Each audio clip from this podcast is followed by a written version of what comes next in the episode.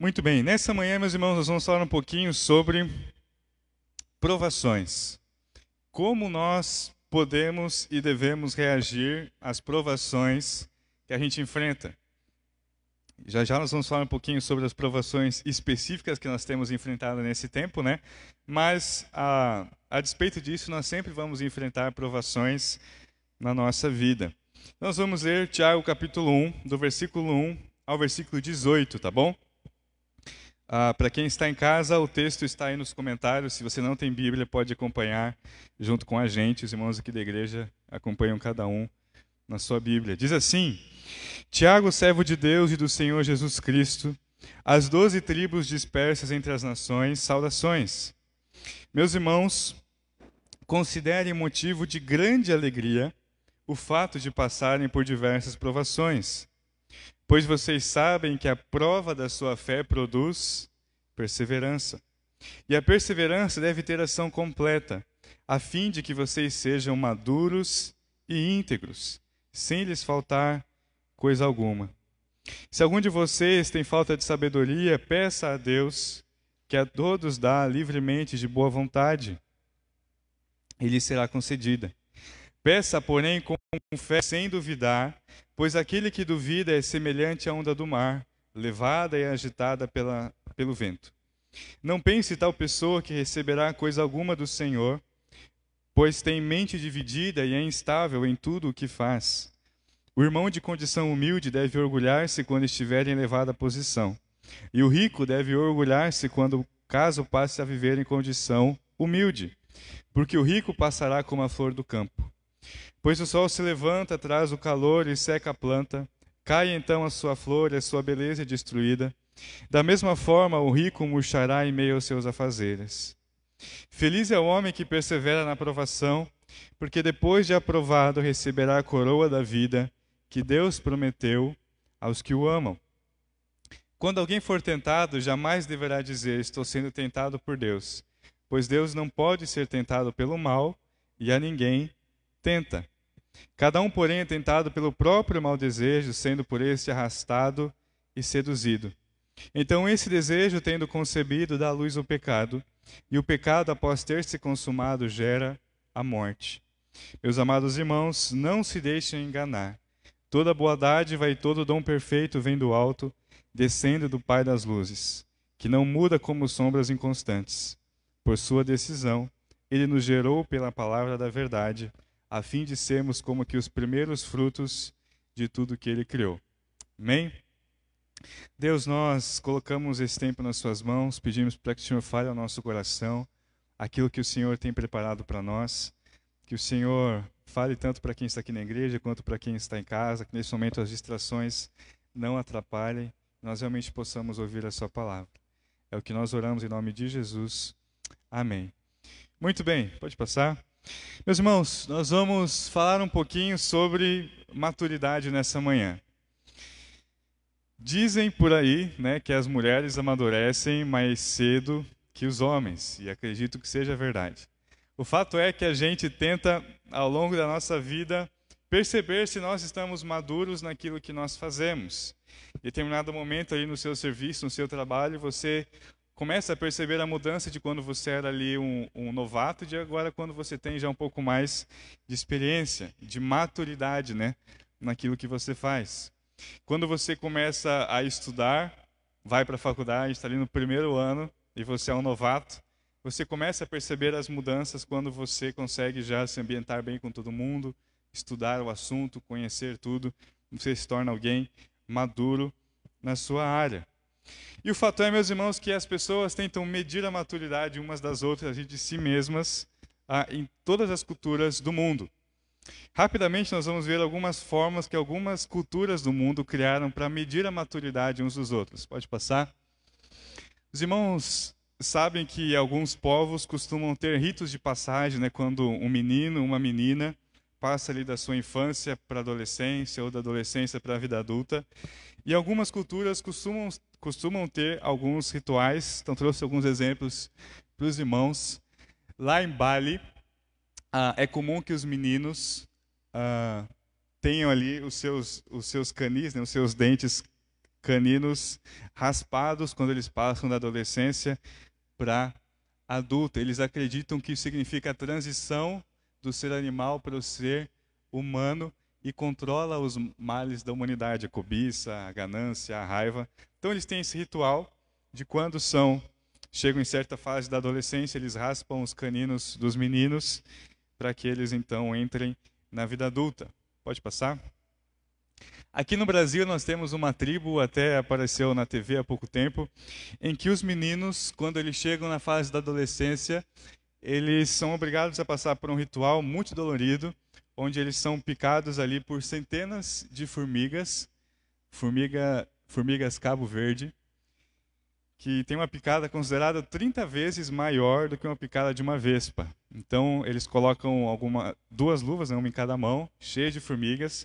Eles têm que colocar a mão dentro dessa luva por 10 minutos, aguentando ali a dor ah, das picadas. Isso todos os meninos fazem, e se eles não cumprem esse ritual, eles não são considerados homens. Eles precisam fazer isso para provar ali que estão chegando à maturidade. Isso acontece aqui no Brasil. Pode passar? Tudo bem, lá em Gana, isso a gente não pegou imagem, uh, algumas tribos têm o costume de banhar as meninas uh, em uma festa, né? Quando elas têm, uh, estão entrando, também saindo da adolescência para a juventude, elas raspam seus cabelos e elas são obrigadas ali a se banhar no rio com poucas roupas. E esse é o simbolismo que eles têm para que as meninas saiam da sua adolescência e entrem na vida adulta. Pode passar? E aí, por último, uh, numa, numa região chamada Vanuatu, os jovens são obrigados a saltar de uma altura entre 20 e 30 metros com uma corda bem rústica amarrada nos seus pés para provar ali que eles se tornaram homens, uma prova de coragem, uma prova de braveza. Aliás, foi daí que surgiu a modalidade de esporte, o bungee jump, que o pessoal pula de ponte, né, pula de montanhas, saiu desse, desse costume dessa tribo. Então, ao redor do mundo, as pessoas são acostumadas a medir a sua maturidade nas suas culturas. E nós também temos os nossos costumes sem perceber, informalmente, como nós medimos a maturidade uns dos outros. Então, para os meninos na adolescência, muitas vezes é medido quando você consegue ali o seu primeiro beijo, né? Ah, puxa, ele conseguiu, eu ainda não, e eles ficam competindo, né? Quem consegue primeiro, quem consegue mais, e tudo bem. As meninas também, tudo bem? Não, tudo mais. As meninas também têm os seus processos ali de maturidade. E assim a gente vai medindo, né? A, a nosso, o nosso crescimento conforme a nossa vida. E esse texto para nós, pode passar, ele vai nos mostrar como nós podemos medir a maturidade da nossa fé. E esse texto vai nos mostrar que o termômetro de Deus, ou a régua de Deus, para medir a maturidade da nossa fé, são as provações. E a nossa reação às provações que nós enfrentamos vai mostrar o quão madura é a nossa fé. Então a pergunta para nós nessa manhã é hoje, o que tem provado a sua fé? Qual provação você tem passado? Você pode estar passando por um tempo, e aí nós temos as provações que todos nós estamos passando, né, com relação à pandemia. Sabe, a gente não sabe o que vai acontecer com relação ao futuro, nossos empregos. Nós temos situações de saúde nas nossas famílias. Isso sim é uma provação para nós. Nós podemos estar passando por provações em nossa família, com nossos filhos, com nosso cônjuge, com os nossos pais, com nossos irmãos. Nós podemos estar passando por provações uh, com relação às incertezas da vida, o que, que vai acontecer, o que, que eu vou fazer da minha vida, uh, qual decisão eu devo tomar. E nós passamos por diversas provações. Então, nessa manhã, nós vamos pensar um pouquinho que a reação a essas provações vai mostrar para nós a maturidade da nossa fé. Então, você pode pensar aí o que hoje tem provado a sua fé. Nós vamos pensar como você, como eu, como nós temos reagido a isso. Pode passar? Esse texto ele vai trazer uma grande lição para nós, que é a seguinte: respostas adequadas às provas em que a vida real confronta o cristianismo indicam uma fé madura e aprovada. Então, quando nós damos as respostas certas às provas que a vida comum, a vida real, colocam diante da nossa fé, diante do cristianismo que nós acreditamos, vão provar para nós que nós temos uma fé madura e é provada. Todo cristão acredita no Senhor Jesus, no céu, na eternidade, mas todo cristão está no mundo real. E por isso todos nós vamos enfrentar provações reais. Pode passar? Então nós vamos ver quais são as respostas adequadas que nós podemos dar e devemos dar às provações da nossa vida. E esse texto vai nos mostrar três respostas que nós vamos ver aqui de forma bem breve, como nós devemos reagir às provações da nossa vida. Só para a gente entender o contexto aqui da carta de Tiago, Tiago escreveu essa carta, uh, no versículo 1 nós vimos ele dizendo as doze tribos dispersas entre as nações. Então essa carta foi escrita aos judeus, né, espalhados pelo mundo, era uma carta corrente ali. E nessa carta, Tiago vai dar muita ênfase à prática da nossa fé. Ele percebia que muitos judeus cristãos tinham uma nova fé no Senhor Jesus, mas era uma fé que não se aplicava nas questões práticas da vida, relacionamentos ah, conjugais, afetivos, familiares, ah, com pessoas. Ah, uh, comportamentos, tentações, pecados. E ele vai começar a mostrar para esses irmãos, então, que a nossa fé precisa ser prática. Não pode ser só um discurso onde a gente fala que crê no Senhor Jesus, a gente posta versículos sobre o Senhor Jesus, a gente até posta e ouve música sobre o Senhor Jesus, mas se a nossa fé não é prática, Tiago vai dizer mais para frente ali no capítulo 2, que a nossa fé é uma fé morta. Então, para que a nossa fé seja uma fé viva, e evidente, ela precisa ser uma fé prática. Pode passar. Muito bem. A primeira resposta, a primeira reação que o cristão deve ter diante da provação é uma oração confiante. Meus irmãos, todos nós, de novo, vamos passar por provações na nossa vida. E a maioria de nós, quando passamos por provações, oramos. A gente se coloca diante de Deus, a gente coloca a questão diante de Deus, mas muitas vezes a nossa oração não é uma oração confiante. No versículo 2, é, Tiago diz o seguinte: Considerem motivo de grande alegria o fato de passarem por provações. Por quê? Porque a prova da sua fé produz perseverança, a perseverança uh, deve ter ação completa, nos tornando maduros e íntegros. Então, o cristão, ele deve encarar as provações que ele passa, e Tiago vai ser até um pouco uh, contundente aqui quando ele vai dizer como um grande motivo de alegria. Não quer dizer que a gente vai encontrar prazer no sofrimento, né? que o cristão ele deve se alegrar na dor. Não é isso. Mas quer dizer que quando nós passamos provações, nós temos a oportunidade de, junto com o Senhor, aquela provação em nossa vida nos tornar mais maduros, nos tornar mais íntegros.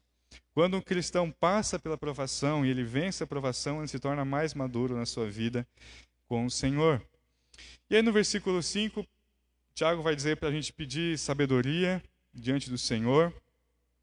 E no versículo 6, Tiago diz o seguinte: Peça, porém, com fé, sem duvidar, pois aquele que duvida é semelhante à onda do mar, levada e agitada pelo vento. Versículo 8: Pois tem mente dividida e é instável em tudo o que faz. A ideia aqui que, que Tiago usa é de uma pessoa que ela vai colocar a sua oração diante do Senhor, mas ela duvida de que possa receber a resposta de Deus, ela duvida de que aquilo possa realmente acontecer. E é uma pessoa que Tiago vai chamar de inconstante, instável. Alguém com uma onda do mar que é levada né, e trazida pelo vento. Ela não é constante, segura na sua fé. Por isso, a primeira resposta adequada que nós precisamos ter, a primeira reação diante das provações é, uma, é a oração, mas não uma oração qualquer, a oração confiante. Meus irmãos, por muito tempo, durante todo o Antigo Testamento, as pessoas não tinham acesso direto a Deus.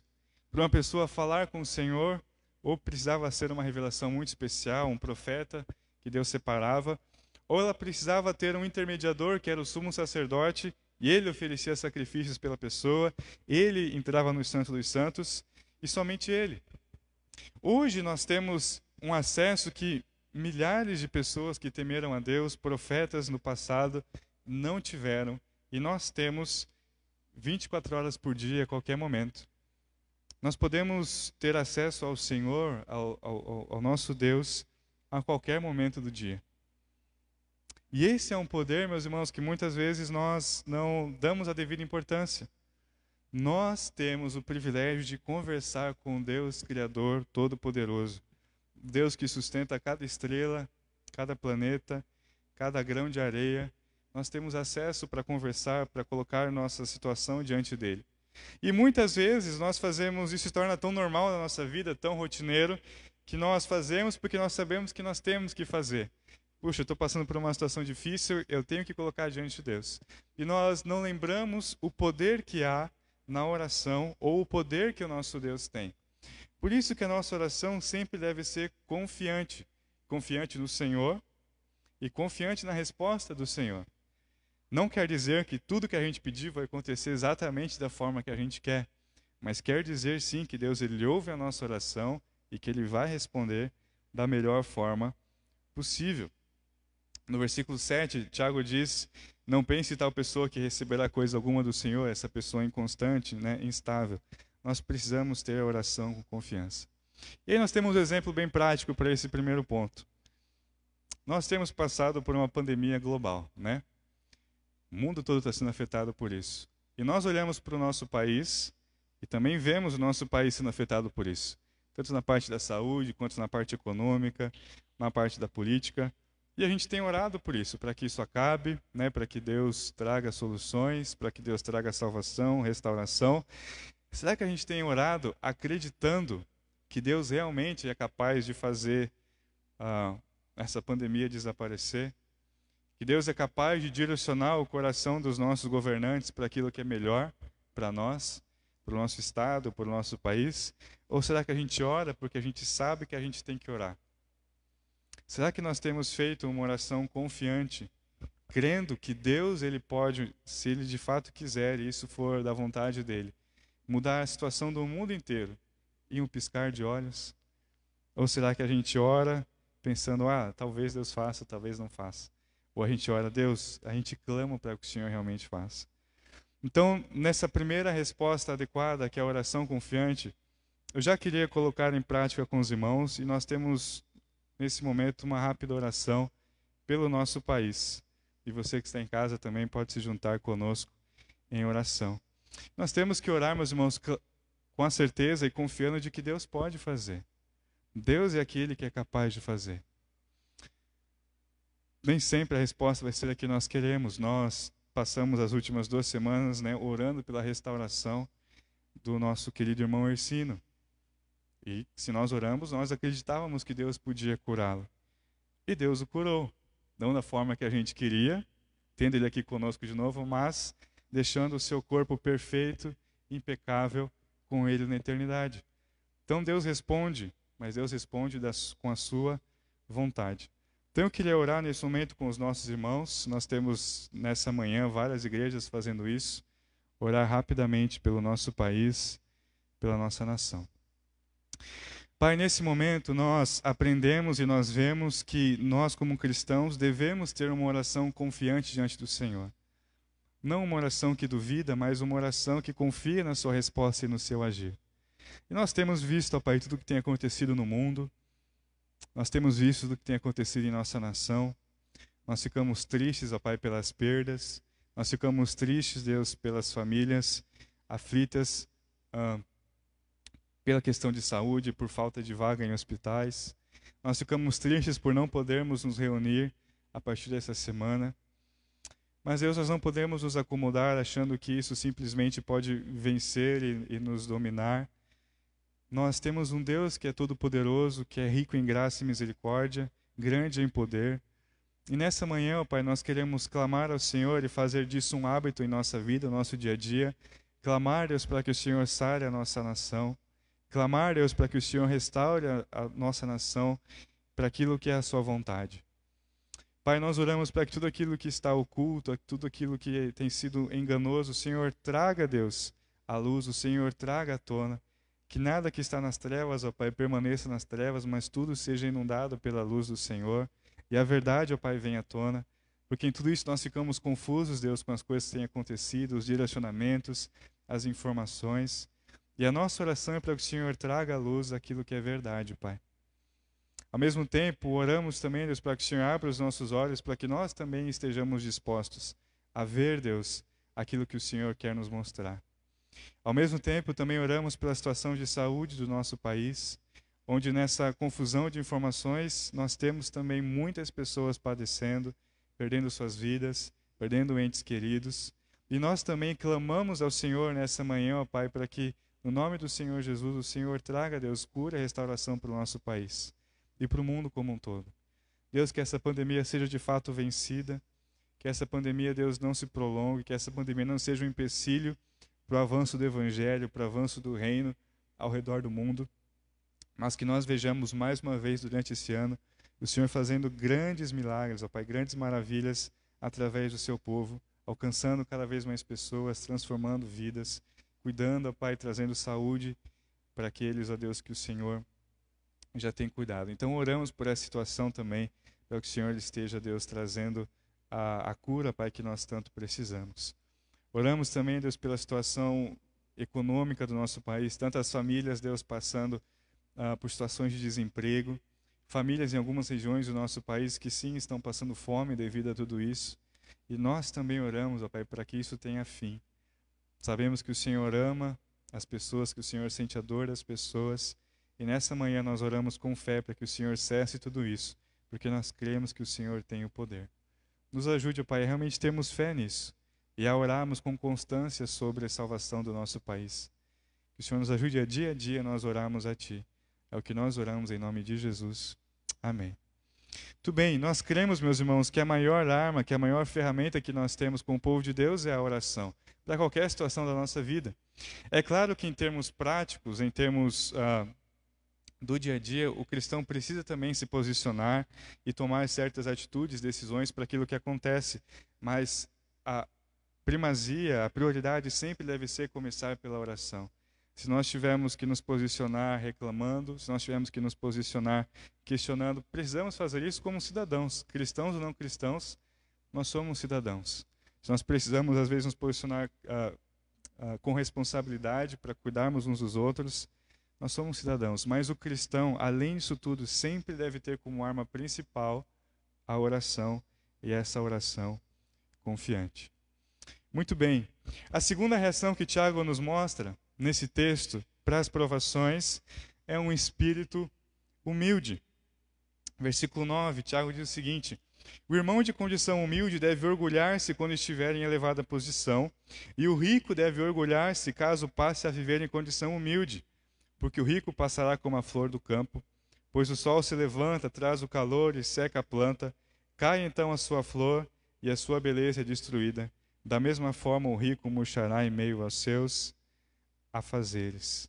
Feliz é o homem que persevera na aprovação, porque depois de aprovado, receberá a coroa da vida que Deus prometeu aos que o amam. Então a ideia, meus irmãos, que a aprovação gera e deve gerar em nós humildade. E ele diz: aquele que tem condições uh, humildes, quando estiver passando por um tempo de, de vitória, né, um tempo ali de, de exaltação, que ele se alegre por isso, que ele se orgulhe por isso.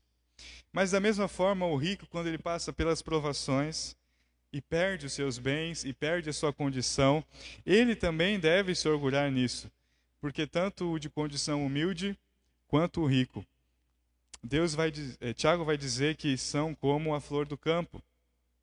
E aí Tiago vai dar o exemplo que o sol se levanta, traz calor, seca a planta, cai então a sua flor e a sua beleza é destruída. Então, a flor do campo, em determinado momento ela vai ser bela, em determinado momento ela vai chamar a atenção, né, por sua beleza, mas assim como qualquer flor do campo, qualquer plantação, em determinado momento ela vai murchar, suas folhas vão cair, o sol vem, a chuva vem, as condições do tempo, da vida vêm sobre ela, e em determinado momento ela pode ali perder a coisa. Tiago também vai dar o exemplo de que a nossa vida é assim, em, em, no restante do, da sua carta. Nossa vida é como um vapor. Nossa vida passa muito rápido. Então as provações nos servem para nos lembrar e nos mostrar onde deve estar o nosso coração. Quantas vezes, meus irmãos, nós estávamos vivendo confortavelmente a nossa vida com as coisas tudo dando certo? Bênção atrás de bênção, vitória atrás de vitória, e nós achávamos que nós estávamos bem. E de repente vem uma situação difícil que nos prova, que nos traz angústia, que nos traz preocupação, e aí nós percebemos que o nosso coração estava no lugar errado. Quantas vezes a nossa confiança, ao invés de estar no Senhor, está no salário que nós recebemos no final do mês?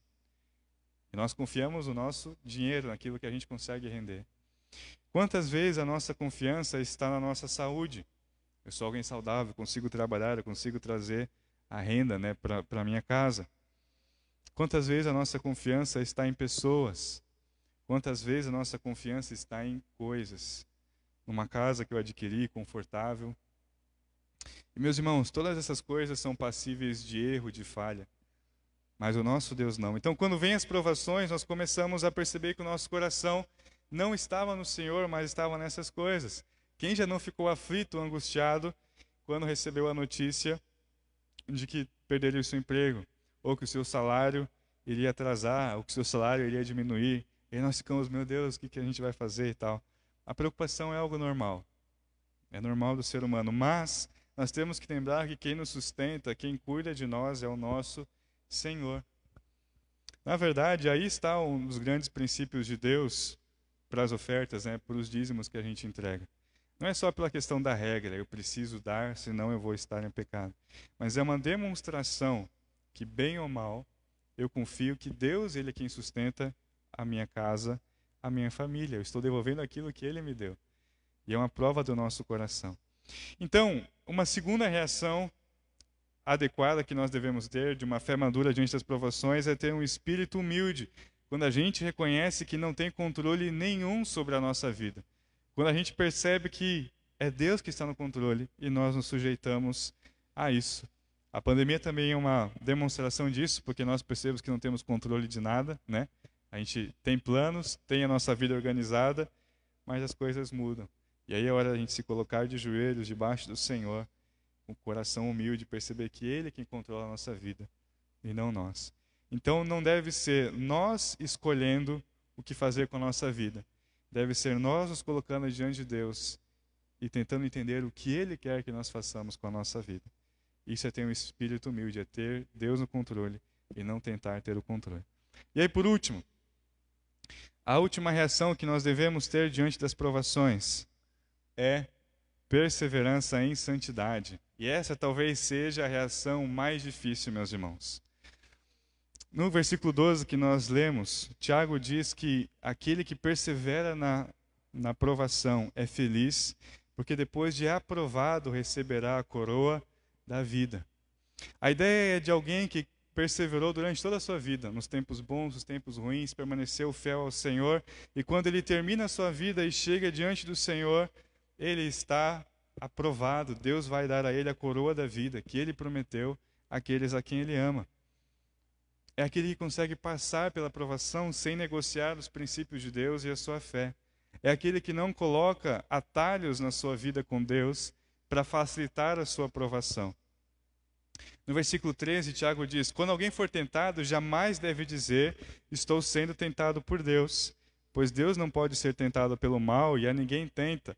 Cada um, porém, é tentado pelo próprio mau desejo, sendo por esse arrastado e seduzido. Muitas vezes nós, como cristãos, confundimos tentação com provação. O que, o que é uma provação, como nós temos visto? São situações reais da nossa vida provam a nossa fé, que provam o nosso coração, que acontecem e que nos deixam aflitos. Tentação é algo diferente de provação. Tentação é aquilo que o nosso coração deseja e tenta nos arrastar para o pecado. É muito possível, aliás, é muito provável que durante momentos de provação surjam muitas tentações. Nós alcançarmos ali meio termos. Às vezes, quando o dinheiro está curto, aparecem situações que podem facilitar nós recebemos algum dinheirinho a mais, situações erradas. Isso é uma tentação, não é aprovação. A aprovação era a situação difícil. E nós somos tentados, puxa, eu preciso desse dinheiro, eu vou fazer isso, só dessa vez. E nós somos tentados. A Bíblia vai dizer nesse texto que nós, Deus não tenta ninguém. Deus não coloca o pecado na nossa frente para nos testar. O texto nos ensina que nós somos tentados pelo nosso próprio mal desejo, aquilo que está dentro de nós. Então nós precisamos aprender a separar o que é provação daquilo que é tentação. Provação são situações difíceis, tentação são situações de pecado. E muitos de nós, meus irmãos, nos momentos das provações, reagimos cedendo ao pecado. Nesse exemplo que eu dei, nós podemos criar fugas nos momentos difíceis. A situação está difícil, eu chego em casa, não olho para ninguém, para a esposa, para os filhos, eu ligo a TV, fico ali eu quero esquecer dos meus problemas, eu vou dormir e não falo com ninguém. E nós acabamos nos tornando egoístas. A situação está difícil, o que eu vou fazer? Eu vou, vou fugir, vou tentar encontrar alguma coisa que me faça esquecer. E aí algumas pessoas vão encontrar essa fuga na bebida, nas drogas, em relacionamentos errados. Quando nós estamos ah, em situações difíceis, muitas vezes pessoas começam a ter uma carência maior e vão buscar em outras pessoas ah, o consolo para isso. Mas a tentação não é a aprovação. A aprovação é a situação difícil. A tentação surge muitas vezes no meio da aprovação. E a é a terceira resposta, a terceira reação que nós vemos de um cristão maduro na fé é alguém que, mesmo no meio da provação, consegue perseverar em santidade. É aquele que não negocia sua fé, não negocia seus princípios quando as coisas estão difíceis. É por isso que talvez das três reações às provações, essa seja mais difícil. Porque nós sabemos que nós temos que orar, nós sabemos que Deus está no controle, mas quando a provação vem, Normalmente nós procuramos satisfazer o seu coração. Pode vir somente do Senhor. O pecado não vai te oferecer alívio da aprovação. O pecado, ele vai te oferecer um breve momento ali de talvez de prazer, de refúgio, mas o pecado nunca vai ser a solução para aquilo que a gente passa. Já usei essa frase aqui algumas vezes, mas o professor no seminário costumava dizer que o pecado sempre vai oferecer para nós mais do que ele realmente pode dar, e ele vai exigir de nós mais do que nós queremos oferecer. A base do pecado, meus irmãos, sempre vai ser o engano e a mentira. Sempre vai ser a propaganda enganosa. Parece bom, estou feliz, estou bem, as coisas estão dando bem, estou me sentindo muito bem com isso. Mas o que o pecado sempre vai trazer é morte, é destruição, é afastamento do Senhor. Então, as provações também nos testam nesses momentos. Se a nossa fé é uma fé madura, eu reajo escolhendo o Senhor. Isso aqui é certo e eu vou permanecer com o Senhor. Nem sempre é fácil, meus irmãos. Às vezes a vida nos machuca de uma forma profunda. Nós ficamos meio atordoados com o que nós ah, levamos, com o que nós somos atingidos. Mas aí nós precisamos lembrar que o pecado só vai piorar a situação. Vai parecer bom no começo. É aquele remédio que retarda os sintomas. Mas quando os sintomas voltam, eles voltam ainda piores. Então nós precisamos saber disso. Então essas são as três reações que nós devemos ter diante da provação: a oração confiante, um espírito humilde e a perseverança em santidade. Pode passar, Gabriel? Diante de tudo isso, algumas aplicações para a nossa vida, porque, como nós falamos, a nossa fé precisa ser prática. Diante de tudo isso, como nós temos reagido às últimas provações da sua fé? Pense aí nas últimas provações que você enfrentou na sua vida, ou que você está enfrentando agora. Situações difíceis, onde você teve que lutar mesmo e batalhar. Como foi a sua reação? Você fugiu para algo? Você tentou encontrar fugas, refúgios? Você talvez pode ter cedido ao pecado, à tentação? Você teve uma oração confiante, você teve um espírito humilde. Como nós temos reagido recentemente às nossas provações? Pode passar, Gabriel? Nessas três reações que nós vimos, qual delas precisa ser mais buscada em nossa vida? Talvez você seja alguém que, diante da situação difícil, rapidamente você ora e se coloca diante do Senhor. Mas alguém que tem dificuldade em caminhar em santidade e acaba cedendo ao pecado. Ou alguém que tem dificuldade em ter um coração humilde e se colocar debaixo dos planos do Senhor. Qual dessas três reações, qual dessas três respostas precisa ser mais buscada na sua vida. E aí faz, faça um compromisso de você buscar essa resposta com mais força, essa reação com mais empenho. Eu tenho dificuldade de andar em santidade com Deus. Quando a aprovação vem, eu cedo à tentação. Faço compromisso então de buscar andar em santidade. Não, a minha a minha dificuldade maior, eu não não cedo ao pecado, OK? Vem de Deus, para mim é inegociável, mas eu tenho dificuldade de orar com fé. Eu oro, mas eu não sei se Deus vai me responder. Busque então essa oração confiante. Ou o espírito humilde, aquilo que for mais difícil para você. Pode passar? Nós precisamos ajustar então nossa perspectiva. Provações não são só pesares da nossa vida, não são só momentos ruins. Provações são oportunidades para a gente crescer.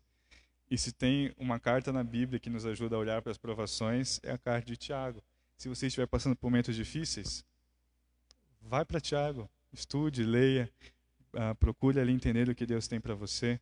Tenho certeza que esse texto, que tem muita coisa para a gente aprender, a gente passou aqui de uma forma bem rápida por, pelos versículos, mas você em sua casa pode ali estudar, pode separar os versículos, tenho certeza que Deus tem muita coisa para te ensinar. Pode passar? Então, encerrando a nossa mensagem nessa manhã, o que nós aprendemos é que na hora da provação, a maturidade da sua fé será vista em sua reação.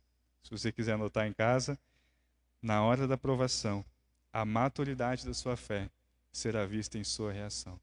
Então, a forma como nós reagimos às provações da vida mostra a maturidade da fé que nós temos.